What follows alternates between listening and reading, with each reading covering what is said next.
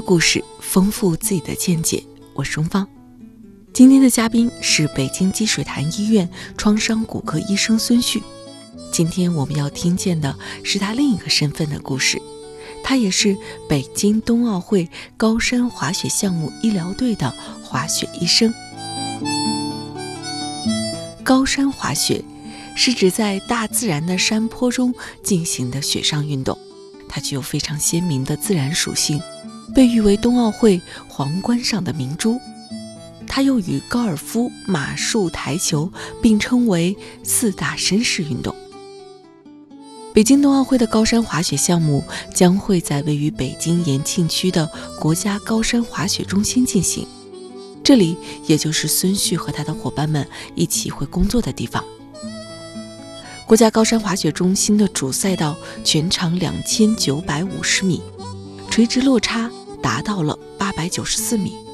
地势复杂，风向多变，难度名列世界前茅。在高山滑雪的速降比赛中，运动员最快的速度可能会超过每小时一百四十公里，这也就意味着，他们的血肉之躯就像是驰骋在冰海雪原上的 F1 赛车，稍有闪失就可能会发生致命的损伤。由此可见，高山滑雪中承担着救援工作的滑雪医生至关重要。一旦发生事故，不管在什么位置。要求滑雪医生都必须在四分钟内到达现场，用最快的速度完成对伤员的评估、急救和转运。身背十五公斤的救援包，滑雪医生如何以生死时速滑到受伤运动员的身边呢？为此，从2018年起，孙旭所在的北京冬奥会高山滑雪项目医疗队就开始了滑雪培训。孙医生，你现在是在哪儿接听这个采访的电话呢？我现在是在张家口市的崇礼区万隆滑雪场，我们呃冬奥之前的最后一期滑雪培训。我现在在滑雪场的酒店，嗯，我们培训的地方。所以在现在这个阶段，你们是在做滑雪的培训，对不对？对，是的。你的滑雪技能现在怎么样了？我滑雪技能现在来说。我觉得应该还算是不错，因为我们从二零一八年组队开始，就从二零一八年一九年那个时间点开始就培训了，到现在已经是第四个雪季的培训，在雪上的时间呢也将近得有，嗯，可能快到一百天了，所以雪时还是不错的，所以大家基本技能。提高的都很好，目前来说呢，都到一个相对比较稳定的阶段了。提到说你的滑雪技能啊，就包含这个所有医生的滑雪技能，这个回到我们的一个原点，就是当时组建这支冬奥滑雪医疗保障队的时候，让医生去学滑雪，我觉得这个事情听起来其实难度也挺大的。当时应该是在二零一八年还是一七年，就是好多年前了。嗯，那阵儿呢是从这个。呃，卫健委当时在各大医院，嗯，各个医院吧，嗯，都做这个，嗯，一个医生的一个调查。当时发的是调查问卷，嗯，了解一下大家的冰上和雪上的技能，啊，然后再一个呢，就是想问一下，呃，也是了解一下大家有没有这个医疗保障的这个呃意愿。其实，在我们医生这个行业，有很多这个大夫，啊，平时都热爱冰雪运动。所以好多人其实是有一些基础，呃，并不是说从头从零开始，因为我们这个滑雪医生的选拔，它有一个要求，就至少你得在比如说相对比较难的雪道上，当然，比如当时说如果能上高级道，当然最好，啊，需要在这个比较难的雪道上能够相对自如的做这个滑行，啊，才是入选的一个标准。所以当时呢，大家交完问卷以后呢，从卫健委，包括从各大医院。呃，肯定是做了很精心的布置，把这个各个比赛场馆的任务分配下去。当时我们医院呢就负责，嗯，作为这个高山国家高山滑雪中心，就是咱们的小海坨山，在这片场地，我们作为医疗保障的牵头单位，所以就是我们自己医院这些医生啊、护士啊，呃，肯定有有一些都是积极主动的去报名参加这个保障。呃，其中呢，会滑雪的可能就安排在滑雪医生的岗位，当然当时都是备选。有一些呢，呃，积极报名，但是比如说他不会滑雪，因为我们除了滑雪医生，还有咱们在场地就是相对海拔低的地方，他会建医疗站，啊，还有运动员的医疗站，还有观众医疗站，还有一些这些人员都是从我们医院储备的。但对于这个滑雪医生来说呢，因为他要求的确比较高，呃，首先自己有一定的滑雪的技术。再一个呢，呃，年资不能太低，就是不能是刚毕业的或者轮转的。当时，嗯，有这个要求，需要有一定的临床的经验。再一个呢，是年龄不能太大，比如已经快临近退休的那些老专家，可能就暂时没有入选。嗯，还有这么一些要求。嗯，因为我们的人员并不是说非常充裕，嗯，所以呢，就是呃，从北京的各个医院都去发去邀请。看看有没有一些，呃，又会滑雪，又想参加这个赛事保障，又有很高的临床的技能，这些医生一块儿加入我们这个滑雪医生的团队。所以我们现在这个团队呢，其实是现在有三十七名医生护士，啊，那主要是医生，嗯，来自咱们北京的十五家医院，其中呢还有十位。女滑雪医生，所以我可以说是全北京市最会滑雪的医生都集结在了这个冬奥滑雪医疗保障队里边，可以这么说吗？可以这么说。从当时刘刚组队的时候，我们当时还不太敢这么说，因为肯定这个高手很多啊，是吧？山海有山。但是现在经过这么长时间的培训，我们可以非常自信的说，我们这个团队里肯定是。在这个医疗圈里最会滑雪的，是不是觉得孙旭还挺凡尔赛的？不过的确如此，滑雪队里的很多成员都去参加了国际滑雪教练资格的考核，相当于是一个认证。绝大多数参加考核的队员都是达到了一级的教练水平。不过孙旭也说。平时的这些滑雪技术，并不能够完全的应用到奥运赛场的项目医疗保障上。差别是什么呢？嗯，就是因为在保障的时候，它的要求呢是不能进入比赛的赛道，所以呢，我们能够滑行的空间非常小。嗯，并不能像正常雪场，就咱们平时看这个雪场一些宣传的，呃，这个录像或者一些其他一些学友的滑行的视频，滑的很飘逸、很潇洒。即使我们能够滑出来，但是在赛场上也用不了这些，只能是，呃，做一些专门的一些滑行的姿态，在那么狭小的位置，最快的速度通过，到达运动员的身边。但是它这种呢，比如你平时滑雪的技术，学感越好，滑雪技能越好，肯定你学起来越快，掌握的越扎实。嗯。但你如果滑的不好，那可能你在这个条件下就会慌了，因为的确很难滑，那个场地很难。给的你的通过的地方很小，嗯，所以这个是让我们把这个滑雪基础练好这个原因，就是在那个真正保障的地方，嗯，万一是遇到相对比较特殊的情况，比如在很陡的坡上，嗯，啊，你也能够快速的通过，快速的停住，这个没有一些呃没有这个雪石的积累，没有滑雪技能的这个打的基础，是根本不可能达到的。我看到可能会是在零下二三十度的环境里边，然后你们需要背着十五公斤重的救援设备，对不对？在二零二零年，就咱们嗯疫情袭来之前，嗯，参加了一次，呃，当时是全国第十四届冬季运动会，当时在延庆有一个延庆杯的比赛，相当于一个分站。当时我们在一月份的时候参加了这次保障，那是我们第一次感觉到。还有在北京还有这么冷的地方，当时我们也是，呃，户外呢，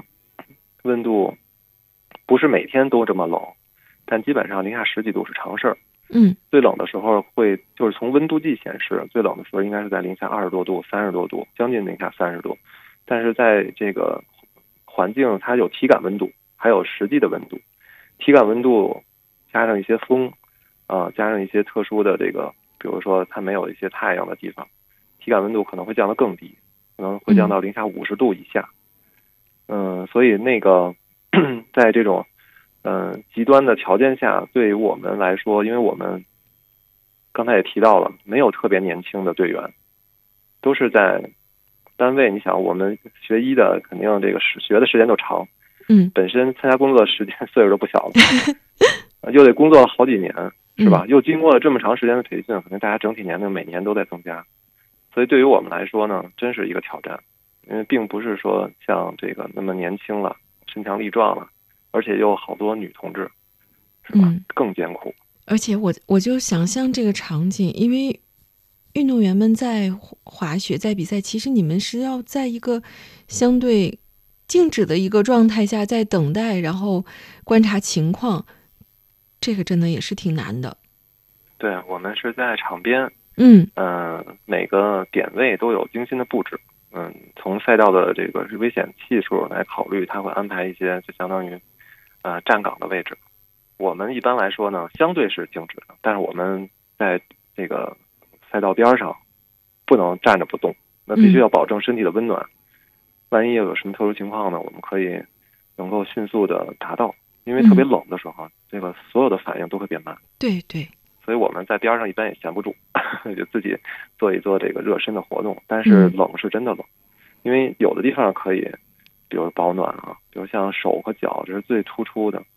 有的时候即使有电加热的手套或者袜子，嗯可能都不不会说完全的，呃，会好一些，不会说完全的那么，嗯，温暖，那是不可能的，肯嗯定是冷。绝大多数的时间是这样的。当然，我们在去年的时候也经历了，去年呃，咱们相约北京的这个测试赛也是在国家高山滑雪中心举办，那个时间应该是在二月底三月初。当时有几天我们印象特别深，北京的天气特别反常，特别热，和那个特别冷啊是完全两个概念。嗯特别热，但是特别热也是个问题。特别热的时候呢，干点什么他恨不得都出汗，因为咱们的赛道它的布置是整整体是在阳光直射之下，嗯，有的时候真是出汗。这个对于这个在下边站着或者参加一些这个保障，嗯、也是一个也是一个问题，因为也不敢穿太少，这个温差变化特别大。在中午的时候可能挺热的，然后早晚还是非常冷，这也是我们经历的，也挺挺有趣的。因为这个肯定是需要经验的积累嘛，嗯。呃、之前也没有预计得到，所以这个也是给我们提了个醒儿，可能在这次呃残奥会的保障之中，可能会遇到类似的情况，嗯。可能到时候会有升温，因为已经到三月份了嘛，等于我们会经历从极寒，有可能到这个相对来说还比较好的天气。孙旭他们在冬奥会期间所工作的国家高山滑雪中心，是依托北京延庆区小海坨山天然山形规划建设的。实际上，我们可以说，小海坨山就是中国高山滑雪真正的起点，因为在此之前，中国没有一条符合奥运标准的高山滑雪赛道，而医疗保障更是无从谈起。这也就意味着，孙旭和他的伙伴们是中国真正意义上第一代的滑雪医生。万事开头难，这也对他们所面临的工作提出了更多的挑战。那孙医生，你看你们马上就要上战场了，我不知道你现在或者说大家这个群体的心情是什么样呢？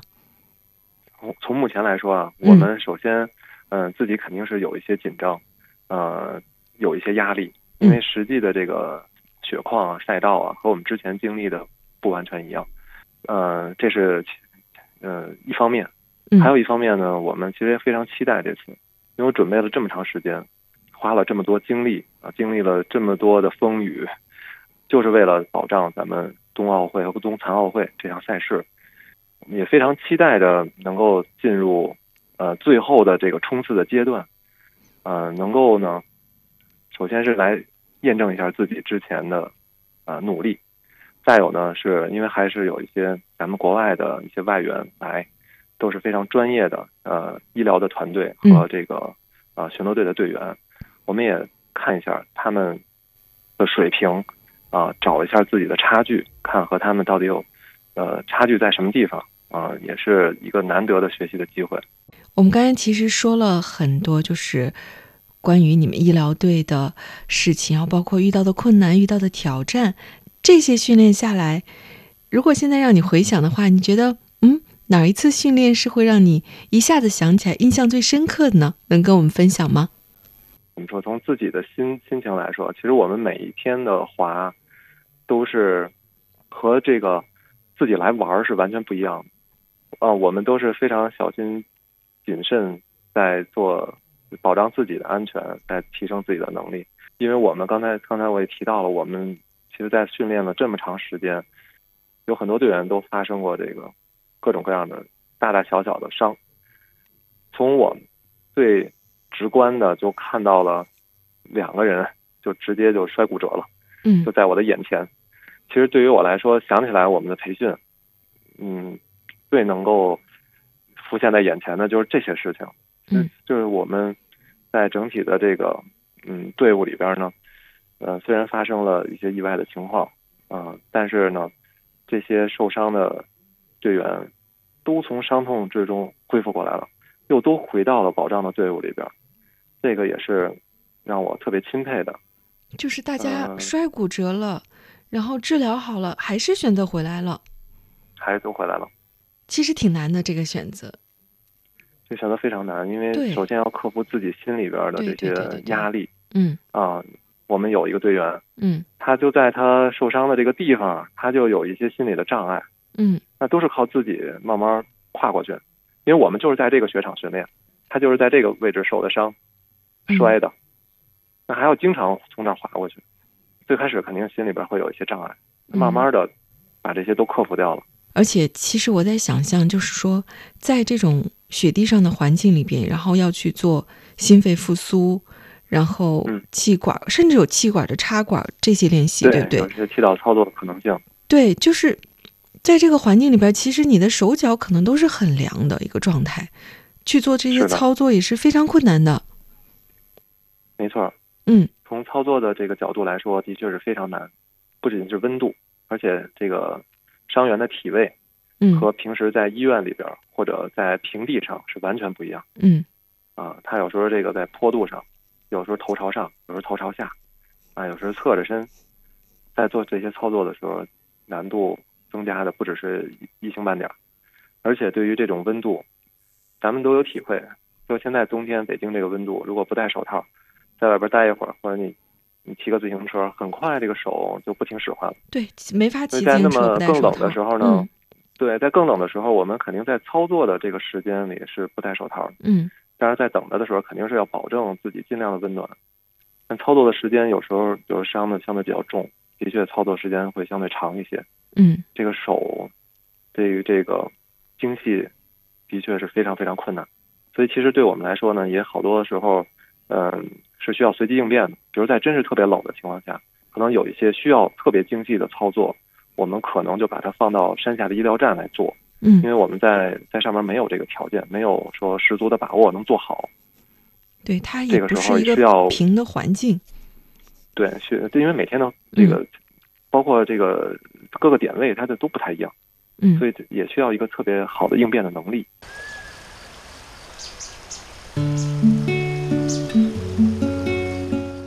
你好，我是钟芳。因为工作的原因，我会接触到很多有趣的人，他们的人生经历各有不同，但他们都有梦，是这个时代中生命的舞者。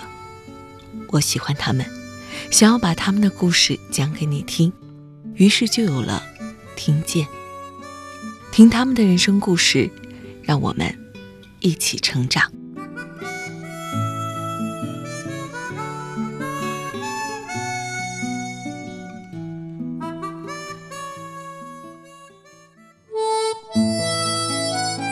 北京冬奥会带动三亿人上冰雪，那么对于滑雪项目，这其中的魅力到底是什么呢？孙旭就是一名资深的雪友，让他来说说他的感受。所以上就是我身边的有一些朋友，然后尤其是嗯这个出生在南方的朋友啊，他们就说。嗯啊，我都没有接触过冰雪运动，我我特别想让你跟大家分享一下，就是在你在过去的滑雪的经历里边，包括这三年这个训练经历里边，你体会到的冰雪运动的乐趣是什么？然后它带给了你什么？呃，因为冰雪运动，你想冰和雪嘛，它必须对这个环境、呃地理位置有要求。嗯。而且从这个你想，呃，各大的冰雪强国呢，基本都是在相对寒冷的地方，对吧？嗯，呃，肯定是一些南方的啊朋友们很难接触到，尤其是雪上、冰上呢，可能还相对好一些。啊，雪上的确它对这个要求很高，但其实呢，我们在培训的过程中接触到很多南方的、广广东的啊，还有咱们一些南方沿海城市的这个学友非常多，嗯啊，来这个咱们北部的地区来滑雪，这是为什么？就因为这项活动肯定是有它自己的魅力，和咱们平时能够接触到的一些。其他的运动呢，还是有很大的区别。一个呢是对于这个速度上，它会有一个对你的刺激，因为咱们在雪道上一些滑行，呃，整体来说，因为我们一般呢都开着这个有一个软件，都能够记录一些速度。一般我听广大学友一般滑到个四十公里的都算相对比较慢的啊，滑五六十公里的相对比较快，呃，比较多，滑到五六十公里的。算比较多，当然也有滑得更快的。首先一个呢是对于这个速度，呃，自己能克服这个心理上的一些恐惧，能够在这么高的速度之下把握自己的身体，控制自己的身体，还能滑得很优美，滑得非常的爽。这个呢就带来非常大的愉悦感，这是一个。嗯。再一个呢，这种呃滑雪呢，它肯定不不管是滑什么样的雪。有的人他比如说滑野雪，就是嗯，比如树林啊，或者一些嗯天然的一些这种雪，还有呢就滑像更多的雪场这些人造的雪，它都是从山上嗯滑下来，相当于是对自然界的一个征服，这也是一方面的原因。而且好多小朋友现在都学的非常多，嗯啊，滑的时候可能并没有说滑的时候肯定都紧张，尤其刚开始学的时候。但是滑下来以后，比如像我们家孩子就是滑下来以后，回头看看自己是从那么高的山、这么陡的坡上滑下来，自己呢就有很强的这个自信心的建立，啊，能知道自己克服了这么大的困难、这么大的恐惧，是能够完成这项这项运动的，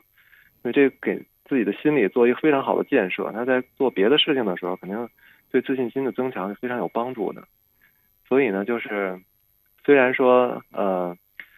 呃，每年滑雪的时间并不是很长，啊，就那么几个月，而且滑一次雪呢，的确有的时候，因为他的装备很多，嗯，呃，也耗一些精力，像兴师动众一点，嗯，对，需要比如说至少得有两天，啊，你可能才能够相对来说准备的更充分一点，但的确这项运动是有它自己的魅力，那这也是鼓励大家上冰雪。呃，一个初衷吧，我觉得也是。还有一个呢，就是让大家接触这些气候，因为好多在冷的时候就不出来了，啊，在屋里待着，是吧？它和在户外的这种活动是完全不一样的。对于这种这个身体的这种呃，比如尤其小朋友，对于身体的这个发展啊，在一个相对合适的这么一个环境，当然太冷不行，相对合适的环境对他们来说真是非常好的一项运动。当然前提都是第一个是。刚才说不能太冷，因为有些太冷的时候，那就算了。还有呢，就是要注意安全，因为滑雪毕竟它还是一个整体速度比较快，嗯，呃，危险系数呢比其他的运动还是相对高一些。还有在安全的前提下来学习或者享受这项运动。嗯，所以你把这种享受也带给了自己的小朋友。对，是的。嗯，其实我最开始学的时候啊，我就想。因为当时的培训机构好多是面向小孩儿，嗯，我当时呢也是跟我们家孩子一块儿去学，才迈上了这条路。但是现在他们滑的也都挺好的。用电话采访孙旭医生时，是在二零二一年的十二月底，那个时候他们正在进行滑雪方面的培训。到了现在节目播出的一月份，孙旭。和他的伙伴们已经正式进入了国家高山滑雪中心，在那里实地进行专项医疗救援的演练和培训，期待他们在北京冬奥会上的表现。我是钟芳，我们下期一起听见。